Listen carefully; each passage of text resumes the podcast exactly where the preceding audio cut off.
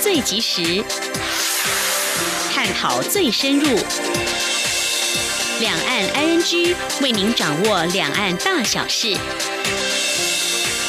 两岸 ING 节目，黄丽杰、谭启贤制作主持。各位听众您好，我是韩启贤，我是黄丽杰。今天是二零一九年十月八号星期二，欢迎收听每周一到周五播出的两岸安居节目，一起掌握两岸最近的新闻焦点，还有交流互动。今天节目一开始，先为大家了解重点新闻，包括蔡总统说中国企图孤立台湾，只会阻碍区域繁荣稳定。蔡总统还说，两岸关系没有好坏，只有国家利益问题。关心香港儿少安全，民团发起儿童联农墙，称香港港警六月至今拘捕超过两千三百人，年龄介于十二到八三岁。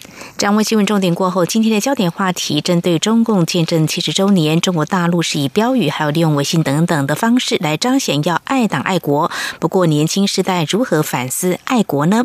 另外，谈到香港反送中运动目前还持续延烧，那么为什么在上海工作的香港青年跟当地民众如果触及相关话题会有所保留呢？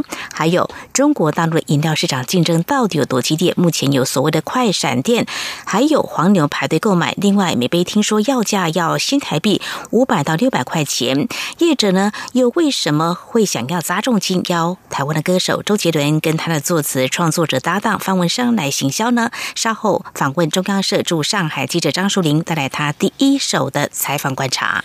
至于在节目第三单元万象安居中，我们来关心哦，玩夹娃娃机抓大型盒装公仔，为何夹到后打开一看当场傻眼呢？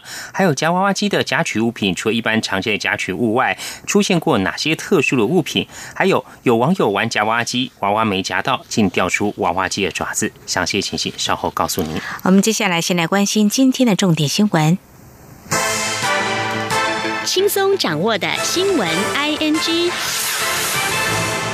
玉山论坛今天登场，蔡文总统致辞表示，玉山论坛是第三年邀集大家齐聚一堂，探讨南亚、东南亚以及印太区域的进步和伙伴关系。很高兴看到这个论坛成为区域对话重要平台。总统指出，台湾有意愿也有能力更积极参与区域伙伴关系。中国企图孤立台湾的举措只会阻碍区域的繁荣和稳定。他期待国际社会理念相近国家继续和台湾站在一起，共同打造更坚实的区域伙伴关系。请听记者王兆坤的报道。总统表示，台湾不是问题，而是答案。新南向国家来台就学学生超过五万人，大约是二零一五年的两倍。而二零一八年，台湾到新南向国家就学学生首度达到两万人。这些青年才俊是这个区域的未来，而这个国际经验将有助于他们拓展视野，用区域观点来处理区域议题。总统表示，我们也看到这个区域对优质医护及更多专业医疗人才的需求。二零一八年有超过十五万名新南向国家的病患来台就医。台湾在二零一八年另外培训了六百多名专业医疗人员，他们每天运用在台所学救人，为患者提供更优质的生活。总统指出。我们还看到南亚和东南亚在旅游、贸易及投资方面丰沛的经济潜力。二零一八年，台湾和新南向国家旅客互访人次突破五百万，创下历史新高。其中，新南向国家旅客来台人次两百六十万，较二零一五年成长近七成。也就是现在每四位来台旅客中，就有一位来自新南向国家。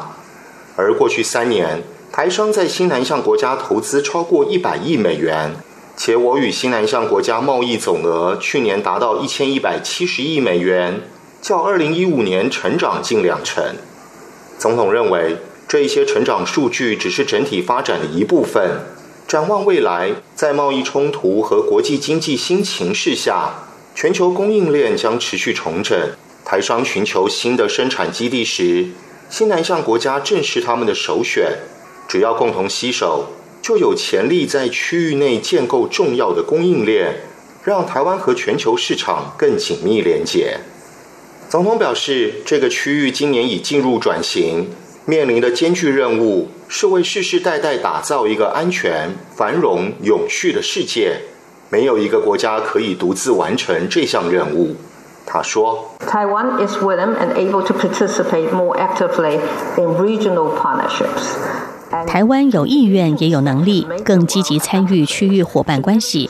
任何能让世界变得更美好的努力，都不应该受阻于政治压力或私心的胁迫。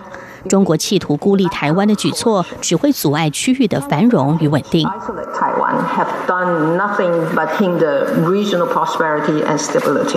总统强调，国际社会许多理念相近的国家一再表示愿意和台湾站在一起。并肯定我们在印太区域的重要性。作为区域重要伙伴，台湾对于实现此区和平与繁荣的未来不可或缺。相信出席的贵宾们也都会认同。希望大家继续和台湾站在一起，共同打造更坚实的区域伙伴关系。中央广播电台记者王兆坤台北采访报道。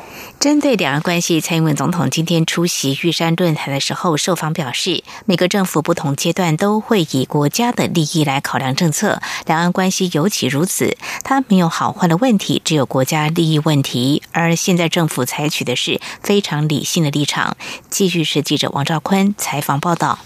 台北市长柯文哲批评两岸关系现况，蔡英文总统回应表示，两岸关系没有什么好坏的问题。只有我们国家利益的问题。政府这几年的两岸政策采取非常理性的立场，就是在中国步步进逼的情况下，采取不挑衅、不冒进，但坚守国家立场的做法。总统说。我们在两岸的交流上也让它维持正常的交流哦。那倒是中国的以这个大陆观光客哦作为它的一个政治的手段哈。那所以我在这里要再一次的讲，每一个政府在每一个阶段，在不同的阶段都会以呃国家的利益来考量它的政策哦。那两岸关系尤其是如此。关于北市府顾问蔡碧如在通讯软体上转贴蔡总统学历相关讯息一事。总统指出，此事这几天被讨论颇多，但他期待柯文哲能更严肃看待这个议题，也要更有同理心。至于高雄市长韩国瑜可能请假三个月投入选举的报道，总统表示，此事目前尚无正式说法，等确认之后再讲。媒体追问总统是否请假竞选连任，总统说，总统的工作是二十四小时。这个阶段都是以国政优先。中央广播电台记者王兆坤台北采访报道。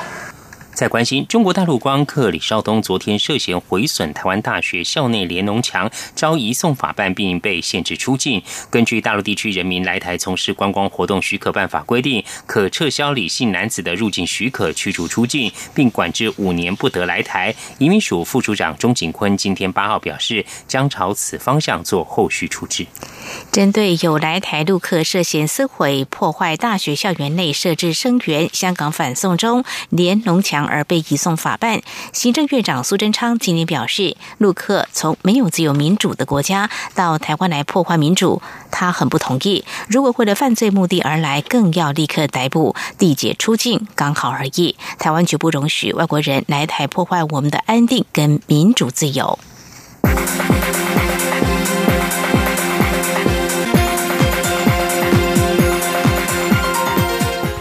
蔡英文总统今天在总统府接见美国传统基金会创办人佛纳。总统表示，台湾在法规松绑、市场开放及能源转型等方面做了很多努力。美国多家尖端企业都来台设立研发或创新中心。这两年多来，双方也宣布多项新的能源合约，这是台美发展最快的合作领域之一。蔡总统并期待未来台美之间可以透过签订双边贸易协定，进一步强化彼此间的经贸往来。主要关注新南向政策及区域议题的玉山论坛今天登场，今年主题定调为深化亚洲进步伙伴关系。另外还特别邀请加拿大前总理哈帕在开幕式上专题演讲。哈帕表示，政府追求经济成长时，应该在对外贸易关系上创造双赢，这样关系才能够长期维持。他也强调移民政策的重要性，人才交流正是加拿大成为世界主要经济体的原因。之一。另外，蔡英文总统今天在总统府接见率团来台出席我国庆国庆大典的施瓦蒂尼王国总理戴安博。总统特地感谢施瓦蒂尼坚定支持台湾的国际参与，也期待两国的交流。能创造更多新的发展，持续提升双边关系。请听记者欧阳梦平的采访报道。蔡英文总统在接见时，首先欢迎首次访台的戴安博率阁员来访，并表示这展现出对双边关系的重视，也彰显两国邦谊的历久弥新。蔡总统也借此机会感谢史瓦蒂尼王国坚定支持台湾的国际参与。他指出，不论在国际场域或国家发展上，中华民国台湾与史瓦蒂尼王国都是相互扶持的伙伴。总统说。在上个月的联合国大会上，恩斯瓦蒂三世国王陛下呼吁联合国允许台湾尊严平等的参与相关的活动。那么，在安博总理阁下去年出席 UNFCCC COP24 的会议的时候，也为台湾发声，肯定台湾对抗气候变迁的努力，这些支持的行动都让我们敏感于心。总统表示，这几年来，两国持续在乡村发展、农业、医疗卫生以及人力资源等各领域有许多合作成果。而戴安博在企业界有非常丰富的经验，上任后以高效率的企业精神为史瓦蒂尼带来新的气象。他期待有戴安博的支持与建议，两国的交流合作可以创造更多新的发展，一起持续提升双边关系。中央广播电台记者欧阳梦平在台北采访报道。蔡英文总统今天接见博流共和国国务部长马提娜。总统表示，台湾是太平洋也是地球村的一份子，有责任跟博流一起努力，贡献海洋保育、气候变迁以及再生能源等议题的技术与经验给全世界。他也相信，文化及学术研究的交流合作将是台湾与博流可以持续深化的领域。蔡文总统今天在总统府会见圣露西亚总理查士纳。总统表示，他在七月访问圣露西亚，见证了许多双方合作的丰硕成果。他相信，只要两国携手努力，就会创造许多令人骄傲的成就。总统也特别提到，圣露西亚这次派出专业舞者参与我国的国庆游行，他相信定能传达两国人民携手前进的坚定情谊。台北驻大阪办事处福冈分处在中华民国一百零八年国庆酒会会场公布日本首相安倍晋三的贺电，但福冈分处后来又发声明指出，贺电并非发自首相府，因此未列入官方记录。对此，行政院长苏贞昌今天在立法院接受总执询时表示，受。过外交训练有公职在身的外交官应该更谨慎，未查明就公布贺电，确有不当，应该要查处。请听记者刘玉秋的报道。台北驻大阪经济文化办事处福冈分处日前在福冈举办中华民国一百零八年国庆酒会，而酒会现场还公布了日本首相安倍晋三的贺电照片，署名为内阁总理大臣安倍晋三的日文。贺电中写道：“由衷祝福中华民国一百零八年国庆酒会盛大举办，同时也祝国运昌隆，与会人士健康幸福。”不过，福冈分处后来却发表声明。指出，该贺电并非发自日本首相府，因此会列入官方记录。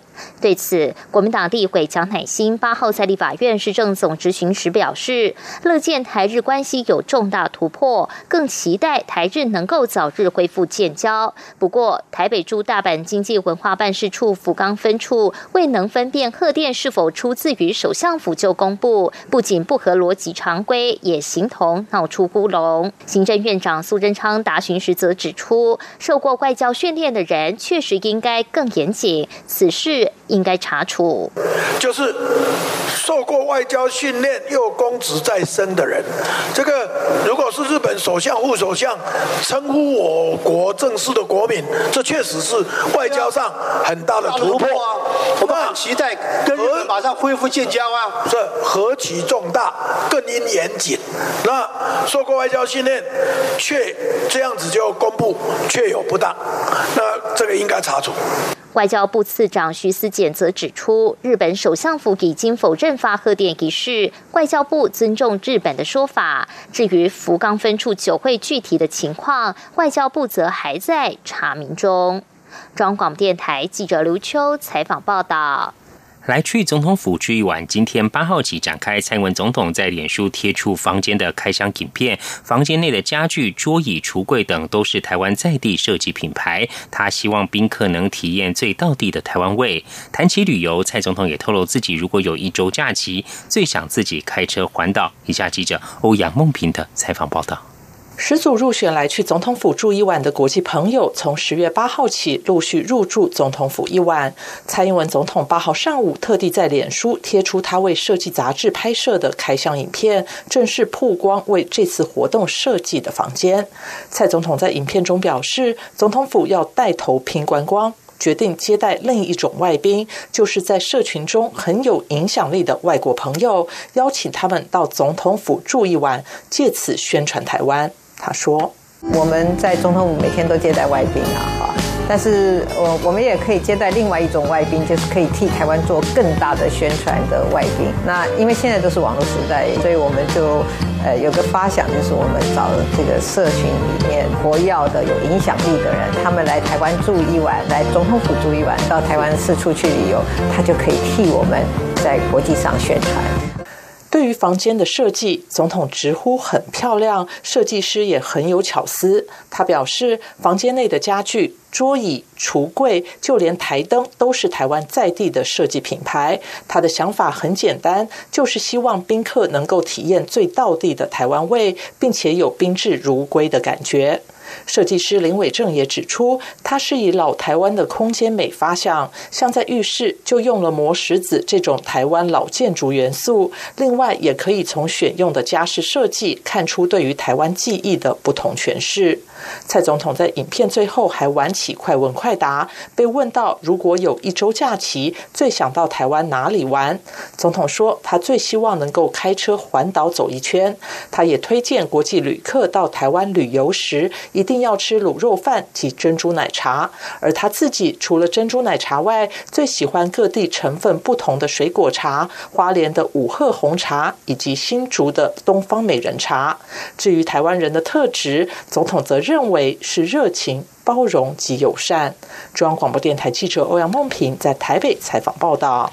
二零二零大选力拼连任的蔡英文总统喊出要团结台派、中华民国派，而为了庆贺中华民国一百零八年国庆，蔡英文总统竞选办公室今天推出最新影片《中华民国不分你我》，传达蔡英文总统守护中华民国主权的决心，并且强调国家团结不分你我。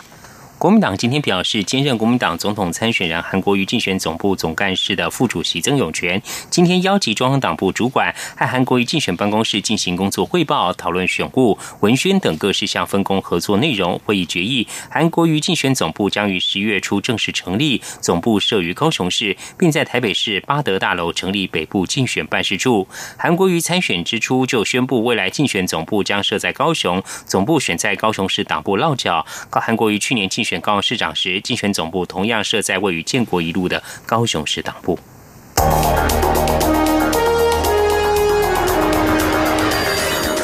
敏锐的新闻嗅觉，延伸您的视野，让您听到最硬的两岸焦点。连线访问这次随团出访的央广记者王维婷。是的，今天在大陆福建平潭举办了一场两岸关系研讨会，对世界经济与亚洲会产生哪些影响呢？其中五百个是感染艾滋病的孩童，那分散在呃广东。从正经情势分析。两岸交流观察到新闻现场直击，两岸 ING 有最多元的声音、多面向的观点以及最专业的剖析，请收听每周一到周五晚间六点到七点，由中央广播电台新闻部黄丽杰、韩启贤制作主持的《两岸 ING》。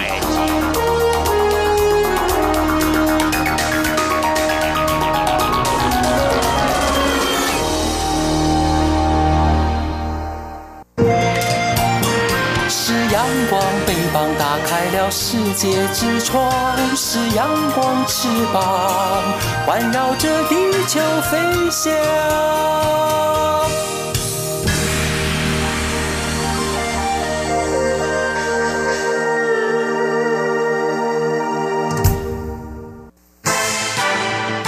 轻松掌握的新闻，I N G。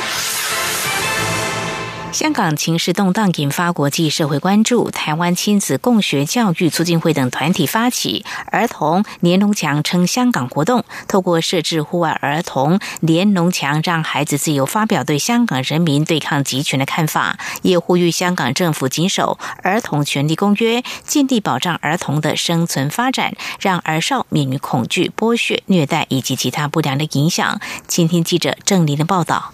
台湾亲子共学教育促进会、台湾人权促进会等团体八号号召关心香港情势的儿童及父母共同举行记者会，高喊“儿童是未来，不是暴徒，停止射杀小孩”等口号，表达对香港儿童与青年的担忧。台湾亲子共学教育促进会也与济南教会合作，在教会外墙设置长达十点八公尺的户外儿童联农墙，让孩子自由发表对香港逆权抗集权的看法。就读小学六年级的杨成云表示。面对恶意的政权，香港的孩子都不怕危险，勇敢站出来。他认为自己也不该沉默，希望台湾人不要觉得少我一个没关系，应该面对这个事件，支持香港人民坚持自由的决心。表达意见是人民的基本权利，不应该因为上街头表达意见就被暴力对待。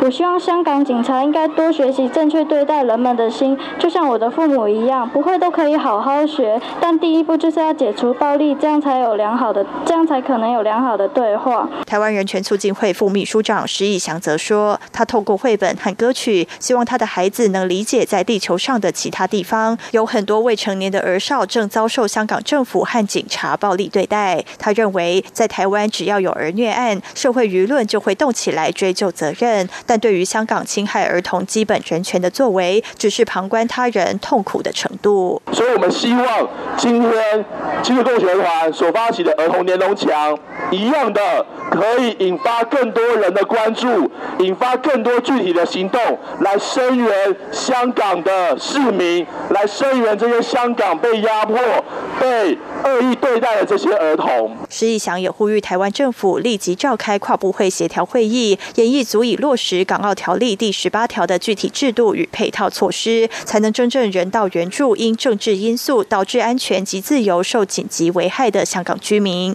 同时，政府也应修改延宕多年的集会游行法，删除授权主管机关以妨害身份辨识之化妆事项为由，限制参与集会游行权利的禁止蒙面条文。央广记者郑玲采访报道。香港四号在元朗的示威冲突中，一名十四岁的少年被警方开枪射杀大腿。台湾天主教拉萨会张振兴抗力书院今天八号证实，这名少年为他们学校的学生，并强调不会因此开除学生。而另一方面，香港警方表示，由六月至今已经拘捕超过两千三百人，年龄介于十二到八十三岁，主要涉及非法集结、暴动、藏有攻击性武器和没有遵从要求脱去蒙面物品等罪。另外，新界北总区指挥官郭应庸表示，最近一段时间有针对港铁站个别商户跟公共设施等的破坏行为，有四十个港铁站一百间的商户以及议员办事处被破坏，也发现有人用工程车钻地，一共有八十组的交通灯被破坏。对于反送中示威者今日持续示威抗议，香港县长官林郑月娥今天八号指暴徒的暴力行为已是无法无天，呼吁外国政府看清事实。至于被问到港府是否会再引用紧急法实施封网，他则表示暂时没有计划再启动这项法的订立新规则。美国总统川普在七号呼吁人道的解决香港问题，但是他也提到抗议中国当局的群众人数已经比之前少。川普在对记者发表评论时指出：“我们希望见到人道的解决，我认为他们应该以和平方式为之。”中国中央电视台体育频道今天八号在微博贴文宣布，立即暂停转播美国职业篮球 NBA 两场在中国大陆举办的季前赛，并调查一切涉及 NBA 的双边合作交流。中国央视今天的微博贴文针对 NBA 火箭队总经理摩瑞与 NBA 总裁席佛相继表达对香港反送中运动的支持，抨击两人说法不属于言论自由范畴，决定暂停 NBA 的所有赛事转播，并调查双方的合作交流。摩瑞四号在推。推特发表争取自由、支持香港的言论，后来虽然撤回，但已遭中国网友怒斥。美国职业篮球 NBA 总裁席佛今天八号表示，支持火箭队总经理摩瑞对香港议题的言论自由，让这件事情在中国继续延烧。而多名预定出席 NBA 从九号开始在中国举办季前赛等活动的艺人，相继表态拒绝出席。全球电竞游戏龙头动视暴雪旗下的雪豹娱乐推出卡牌游戏《炉石战记》，上周末举行第二季最后一周比赛。香港选手聪哥于赛事结束获胜之后，在访问中戴上防毒面罩，喊出“光复香港时代革命”，让网友力挺。不过，消息经过一天，暴雪娱乐今天发布公告表示，这名选手因违反规章中不得代表或破坏团体声誉的原因，将终止合作并收回奖金以及一年参赛资格。以上就是今天的两岸焦点新闻。这里是中央广播电台，稍后为您继续进行话题。I N G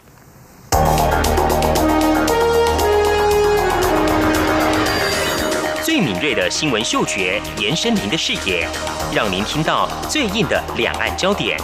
连线访问这次随团出访的央广记者王维婷。是的，今天在大陆福建平潭举办了一场两岸关系研讨会，对世界经济与亚洲会产生哪些影响呢？其中五百个是感染艾滋病的孩童，那分散在呃广东。从正经情势分析、两岸交流观察到新闻现场直击，两岸 ING 有最多元的声音、多面向的观点以及最专业的剖析。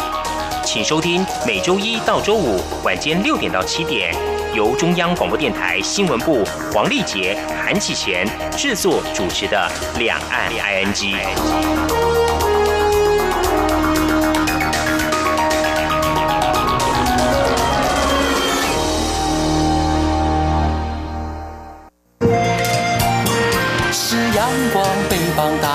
打开了世界之窗；是阳光，翅膀环绕着地球飞翔。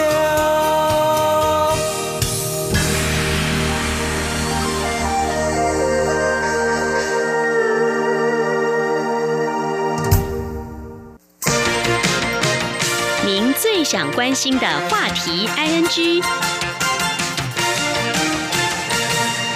这里是中央广播电台，听众朋友现在所收听的节目是《两岸安居》。十月十号是中华民国一百零八岁的生日，当天在总统府前广场将会举办国庆大会。而提到十月一号，则是中共建政七十周年。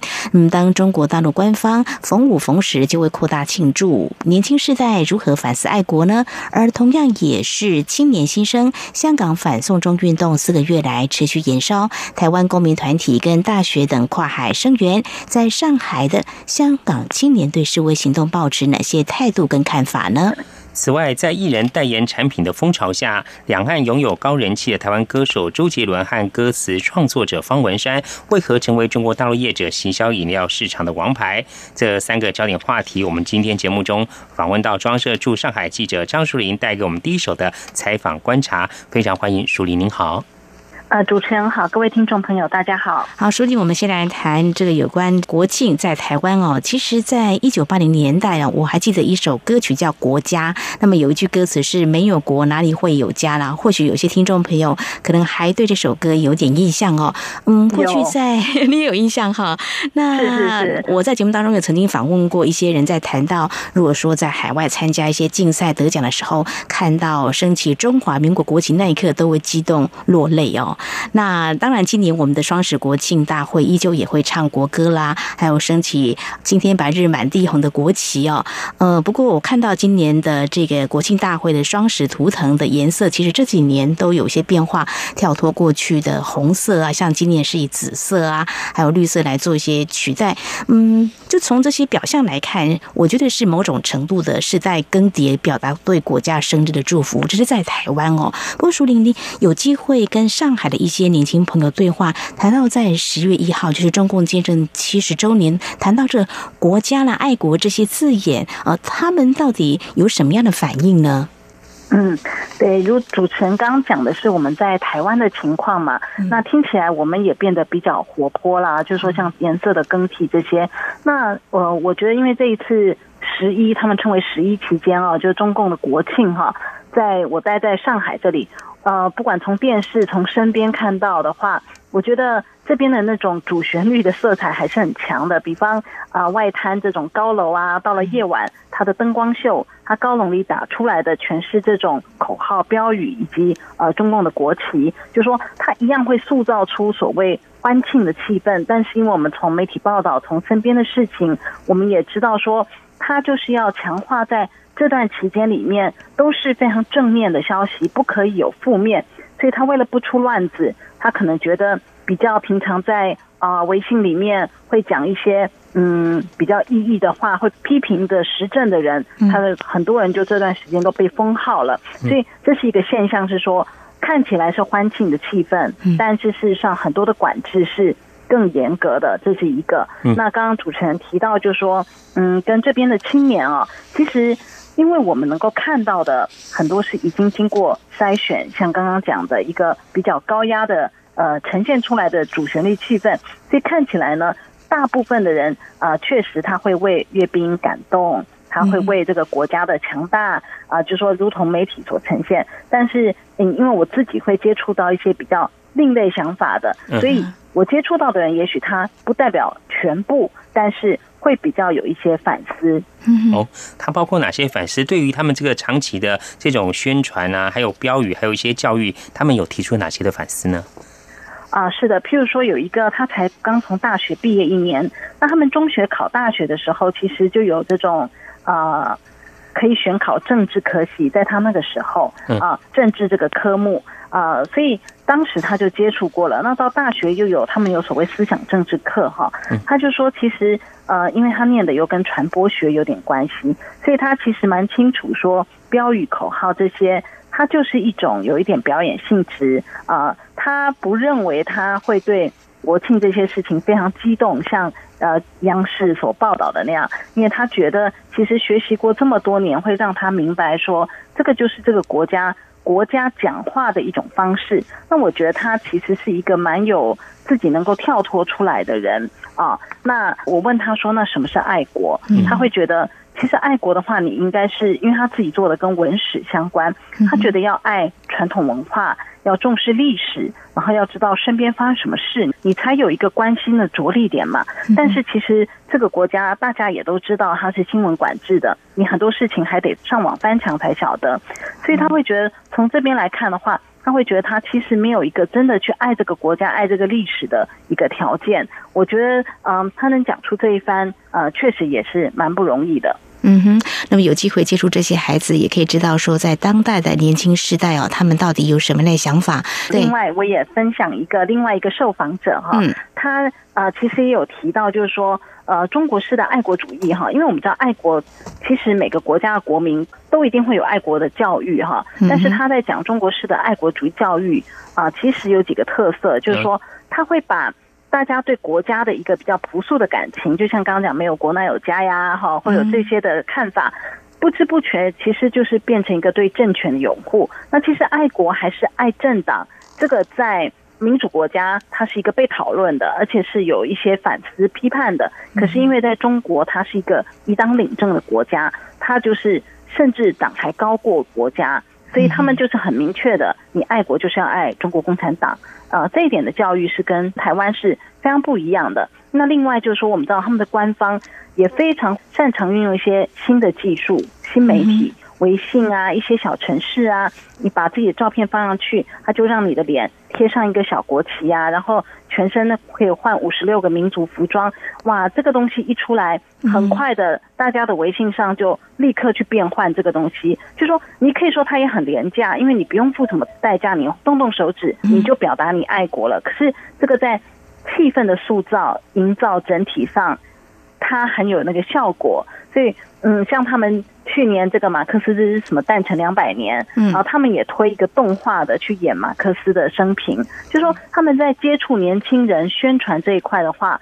啊，做的也是非常的强的。嗯哼，呃，我要看到一些报道说，中国大陆在十一这段期间有推出这个爱国电影，听说卖座也不错了哦。那么我们有呃节目的听众朋友也也说，当然喽，因为大家呢都会说，我们如果爱国的话呢，就要发乎行动，一起去看这样的电影然后。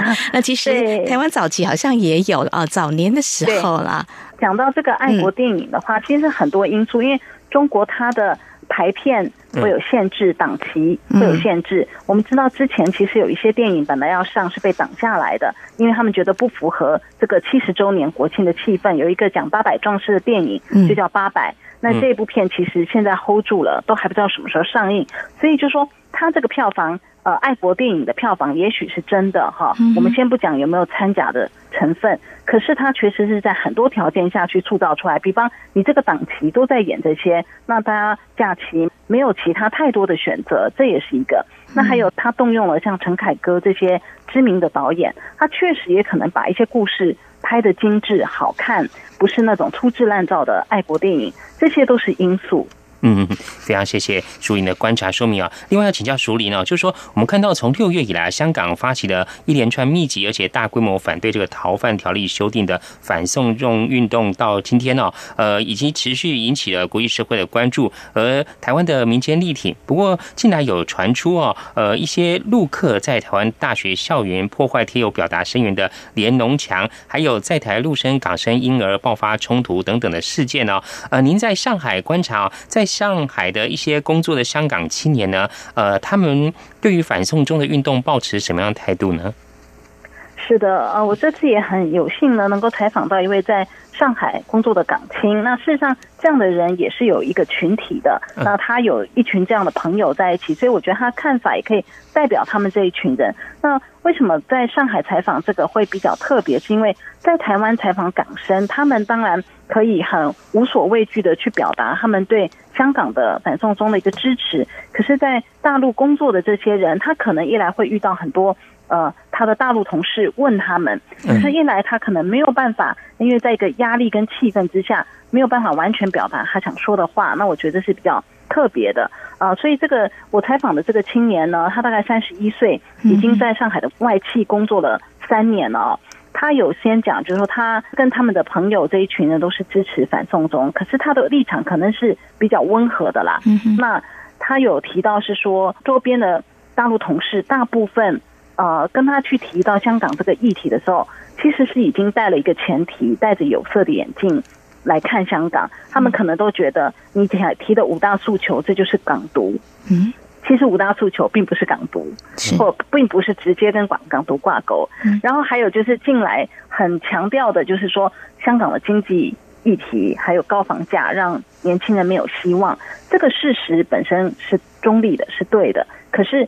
现在会把反送中好像导向说，是因为这样子啊，年轻人才出来站上街头。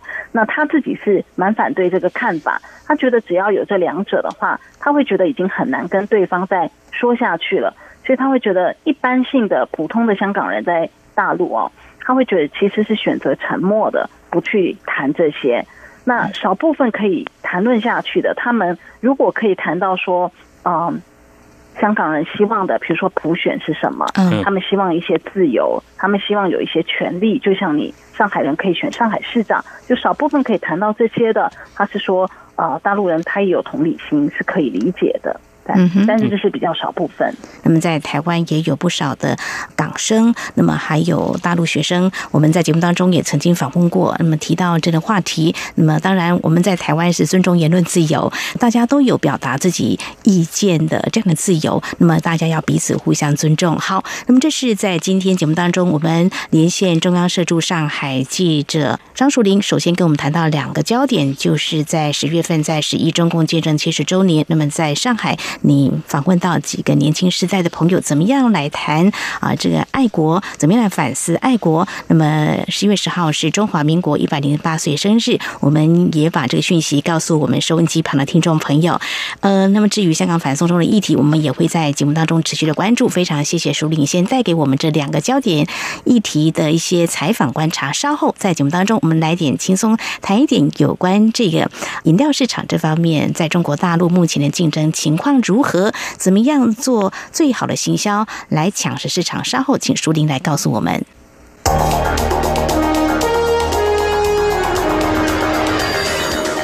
锐。的新闻嗅觉延伸您的视野，让您听到最硬的两岸焦点。连线访问这次随团出访的央广记者黄维婷。是的，今天在大陆福建平潭举办了一场两岸关系研讨会，对世界经济与亚洲会产生哪些影响呢？其中五百个是感染艾滋病的孩童，那分散在呃广东。从政经情势分析、两岸交流观察到新闻现场直击，两岸 ING 有最多元的声音、多面向的观点以及最专业的剖析。请收听每周一到周五晚间六点到七点，由中央广播电台新闻部黄丽杰、韩启贤制作主持的《两岸 ING》。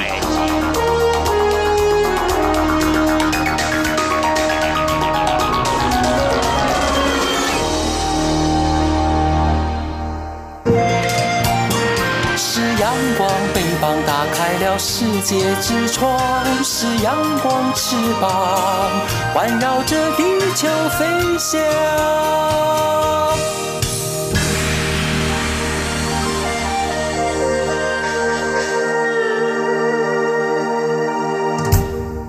这里是中央广播电台，您现在所收听的节目是两岸居。我们今天节目中很高兴访问到装社驻上海记者张淑玲。接着要请教淑玲哈，就是台湾引领了中国大陆的手摇饮料市场哦，呃，有不少的品牌呢都进入各大城市抢食。呃，最近您走访了杭州哦，当地的手摇饮料市场竞争是相当激烈吗？嗯，是的，呃，除了这个激烈，因为它也是一个大城市嘛，呃，最特别的其实是。周杰伦的九月的时候发布一次一个新歌，里面就是捧红了一个呃，据称他有投资的奶茶店啦，叫麦吉。那那个 MV 里面拍的是在东京的分店，但是因为他在中国大陆的第一家分店是开在杭州，呃，六月底的时候开，那又随着这个 MV 呢，又继续一直红下去，就每天很多人排队。哇，其实过去也有机会了解到，这个艺人呢，除了发片之外，其实他们最大的就是要代言，或者说，呃，他们这个偶像的这个形象呢，嗯，可以让这个产品呢更为热卖。是，淑玲，你说，呃，这个店开了之后情况怎么样呢？之前我们看到有一些报道说，一些非常红的或爆红的一些手摇饮料店呢，排队要很久。那不晓得这个情况是怎么样？您在杭州当地观察到的？目前呢？这个奶茶店啊，它现在是在杭州是第一家，然后上海在九月下旬的时候，呃，也开了另一家。上海的开的是快闪店，它在外滩最有人气的地方，呃，但我嗯，业内人士有分析了，外滩的租金非常的高，所以它其实开在那每天就是一个限量，因为都有排队嘛，那卖完就没有了。事实上，它等于是把这个钱拿来做广告，而单卖这个 茶饮可能是呃赚不回来，但是它达到一个广告的效应。呃，之前有说。什么一杯卖到人民币三百，这种传言都有。那我自己在杭州是在十月初，利用他们假期的时候，呃，过去看杭州这家店也是排的非常多人，而且为了不影响其他店家的生意，这个动线还要控管一下哈。那呃，他我的现场是有黄牛的，呃，黄牛就直接跟你讲说，啊，我现在就可以给你那一杯是呃一百五。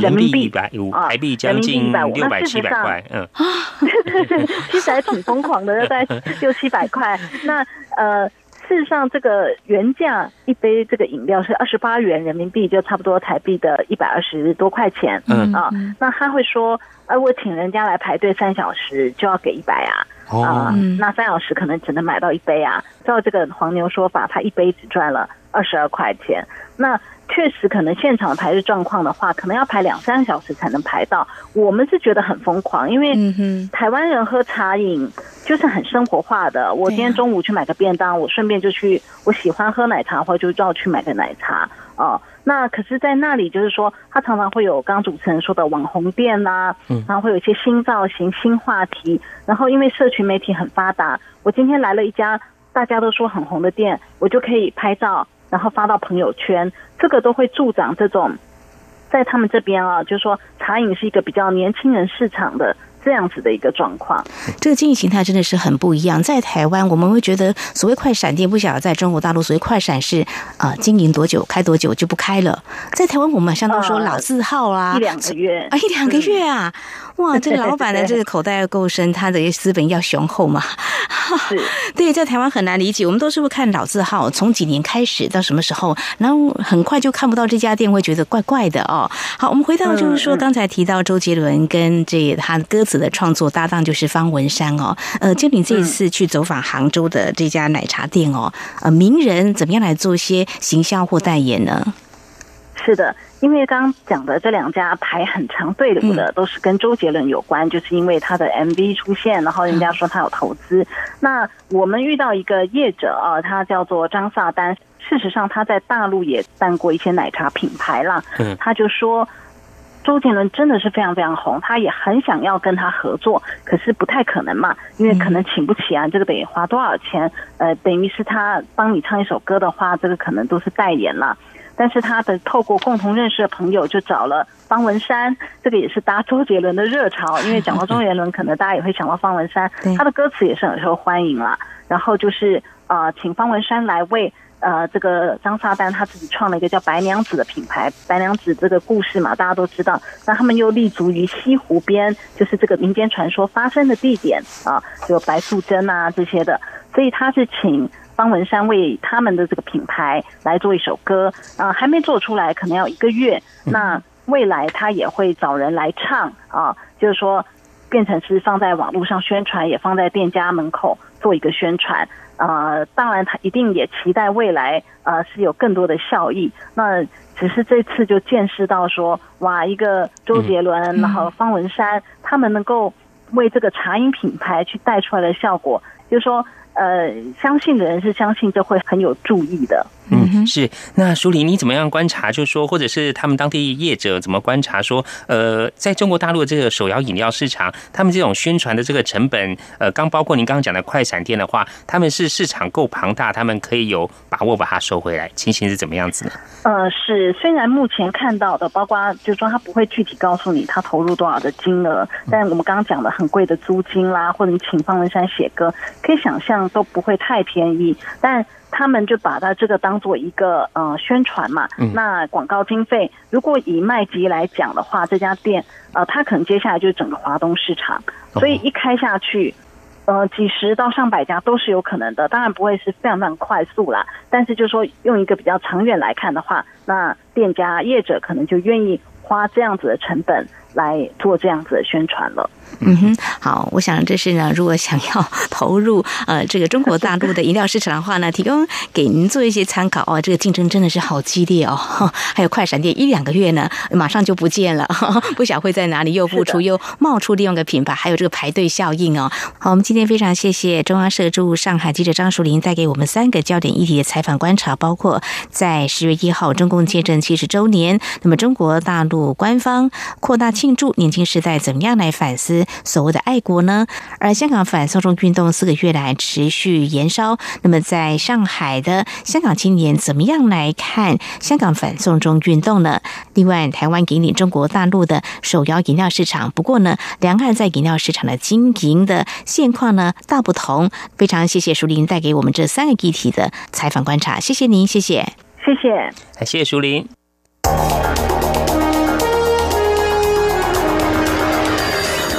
敏锐的新闻嗅觉，延伸您的视野，让您听到最硬的两岸焦点。连线访问这次随团出访的央广记者王维婷。是的，今天在大陆福建平潭举办了一场两岸关系研讨会，对世界经济与亚洲会产生哪些影响呢？其中五百个是感染艾滋病的孩童，那分散在呃广东。从正经情势分析。两岸交流观察到新闻现场直击，两岸 ING 有最多元的声音、多面向的观点以及最专业的剖析，请收听每周一到周五晚间六点到七点，由中央广播电台新闻部黄丽杰、韩启贤制作主持的《两岸 ING》。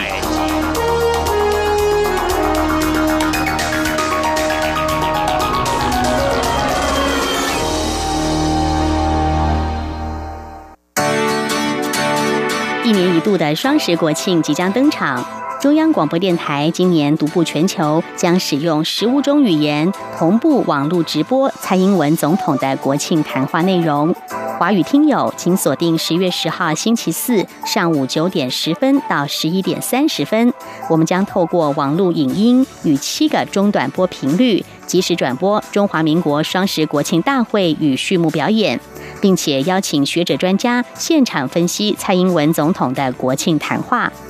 十月十号上午九点十分，请锁定央广网站 triple w 点 r t i 点 o r g 点 t w。广播听友请使用中波一五五七千赫、短波九五六五千赫、一二一零零千赫、一五四九零千赫、一五五三零千赫频率收听。另外，英语、日语的国庆转播则会在当天的上午十点到十一点现场播出。日语听友请使用短波一五七六五千赫，英语使用一五六六五千赫收听。十月十号上午九点十分，让我们一起携手世界，台湾要飞，追求更好的台湾。阳光，成了我的翅膀。阳光就是阳光，人民自由飞翔。阳光就是阳光，世界在我肩膀。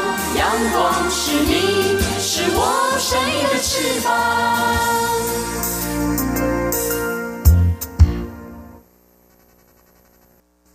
挺新鲜的，最火的万象 ING。这里是中央广播电台，您现在所收听的节目是两岸安居，到了万象安居单元，丽姐，哎，夹娃娃机哦，在台湾还有中国大陆，还有世界上很多地方非常的流行啊。日前有一个网友啊，他去夹娃娃，他看到有一个电影玩具的公仔啊，那盒子，他很喜欢，而且这盒子还蛮大的哦。他想说，哎，里面公仔应该不小，想把它夹出来，就费了一番功夫啊，果然呢。就夹到了，顺利夹中。没想到一打开啊，他当场傻眼。为什么？他的盒子是很大，可是打开里面这个公仔还没有半个手掌大，就这么一点点大而已。啊，用个塑胶袋包起来哦，尺寸非常小，非常阳春啊，跟他预想的有个落差。他说这个真的是片很大哦。哎，其实这个状况啊还不止他。之前有个网友啊，他也是看到一个卡通公仔，这个盒子啊大概有二十公分左右高。他想说，这里面公仔起码也有十五公分吧，不小的公仔，嘿，这放在桌上不错。他费了一番功夫啊，也夹到了，结果打开来啊，更傻眼。怎么了？里面呢是这个卡通的公仔没有错，但是这个公仔大小啊不到两公分。所以呢，我觉得就是在夹公仔的时候，我们要去购买东西的话，就可以看它的尺寸嘛，好像有说明。可是这个可能看不到，所以就 靠点运气嘛。这个盒子 真的是的。好，其实这种不确定性呢，哎，在中国大陆啊。有一流行一个叫做盲盒哦，盲盒，呃它里面也是卖这个公仔啊。这个盲盒啊，你从外观哦，你无法知道说里面的公仔是哪一种公仔。哎，我觉得可以从它的价钱啊，比如说买一个盲盒大概要多少钱？大约是人民币三十九块到六九块哦，这样子就是呃两百块台币到三百五十块台币左右哦。就等，一下这个公仔里面呢，它里面还有一些隐藏版跟特别版。其实这种概念有点像我们这个福袋啊，对对对，哦，这种概念。还有小时候我们有买一种那种小卡片，可以贴在这个书上。那打开一包里面可能是五张或七张，但你就不知道说这五张和七张是什么东西，这种概念。所以这种不确定性啊，吸引了蛮多的消费者哦去购买。大陆就有学者表示哦，这种不确定性就是这种购买主要动机，嗯，然后会有一些惊喜感，但是也有时候也会打开一点失望感，因为不是自己呃想要那些公仔哦。他说有时候这个商誉很重要，就是要选择这个良心商家，不要选到一些这种不良商家，可能会出现一些山寨品啊，或是不好的东西哦。嗯，所以消费者在购买的时候呢，还是有这个信誉跟口碑等等纳入考量之中啊。没有错。另外，这夹娃娃机的物品啊，多样性。哎，除了一般这个公仔之外啊，还有一些三 C 啊、吊饰。之前我们也讲过，说有夹这个卫生纸嘛，哈，里面还有青菜的。哎，现在呢，夹娃娃机还出现这个金纸啊，是农历七月的时候吗？大家想说，这个真是什么都有，什么都不奇怪哦。嗯。另外，它夹娃娃机是这个夹福袋，不过呢，就有网友去一个这种夹福袋夹娃娃机夹出来啊，夹到了，里面打开啊，只有四个字。啊，叫做心想事成。哇，这个是实在太抽象了，然后完完全凭自我想象，没有真的东西吗？就只有四个字，四个字，对，就一张纸，四个字，他就去抗议啊。后来这个台主呢，就出面道歉澄清啊，表示呢会赔偿这一位网友啊。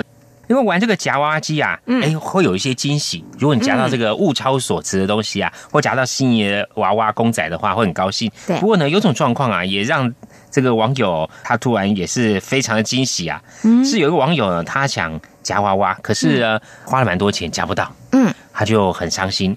结果正准备转头要走的时候啊，这时发生一件事情呢，什么事？这夹娃娃机里面掉出一个东西来了。啊啊！怎么会掉出来呢？哎，他想说是不是刚刚夹到掉在那个口卡住了？卡住了！哎，现在突然掉下来了，就仔细一看呐，原来是夹娃娃机这个爪子掉下来了。哎呦！啊，这个孩子 孩子也是意想不到啊！好，还有一个状况就是这个夹娃娃机啊，哎，里面的公仔或一些奖品很吸引人啊，让一些这个小朋友哈趴在这个夹娃娃机旁边看。不过呢，有个状况要特别小心，你这发现在中国大陆啊，就是很小小孩子哦，看这娃娃机里面的公仔可能太可爱了，就从这个。取物口啊，钻进去，他看好身子，因为小小的可以就掉，他可能就，可是我可能就不晓得怎么出来啦。对，没有错，钻进去之后呢，就隔着玻璃啊，看到自己的家人在外面啊，就哭了哦。这个商家呢，就赶快通知相关人员来把这个打开。结果一时这个相关人员还没有办法赶来之前处理之前呢，就是把玻璃啊敲破，顺利把小孩子给救出来。哇，这个情景哦，其实像在台湾有一些百货商场啊，特别是贩卖小朋友的东西或玩具区，有时候会设一个游戏区啦。那小朋友看到那些喜欢的娃娃，他就不管三七二十一，他就要爬进去要去玩这些娃娃。哇，但是家人呢，嗯，可能就会很紧张了哦。就像小朋友有些听说会钻进。这个洗衣机里头，哎，因为觉得好奇，好奇，对，所以呢，带小朋友出去玩的时候要特别小心哦，避免发生意外。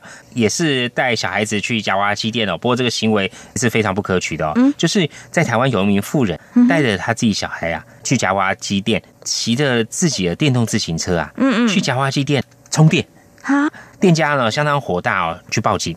那警方呢就把这名妇人呢给找到啊，这个妇人也坦诚自己哦做了这个不好的示范，后来警方以涉嫌触犯这个窃盗罪啊依法送办。对，这是偷窃的行为嘛，偷电。嗯。另外呢，这个夹娃机哦夹到大奖，哎，到底怎么回事？这是在台湾有名网友啊，他想夹一个蓝牙喇叭，费了一番功夫呢，就夹到这个蓝牙喇叭。嗯。这个盒子呢，外面是蓝牙喇叭，但是里面呢。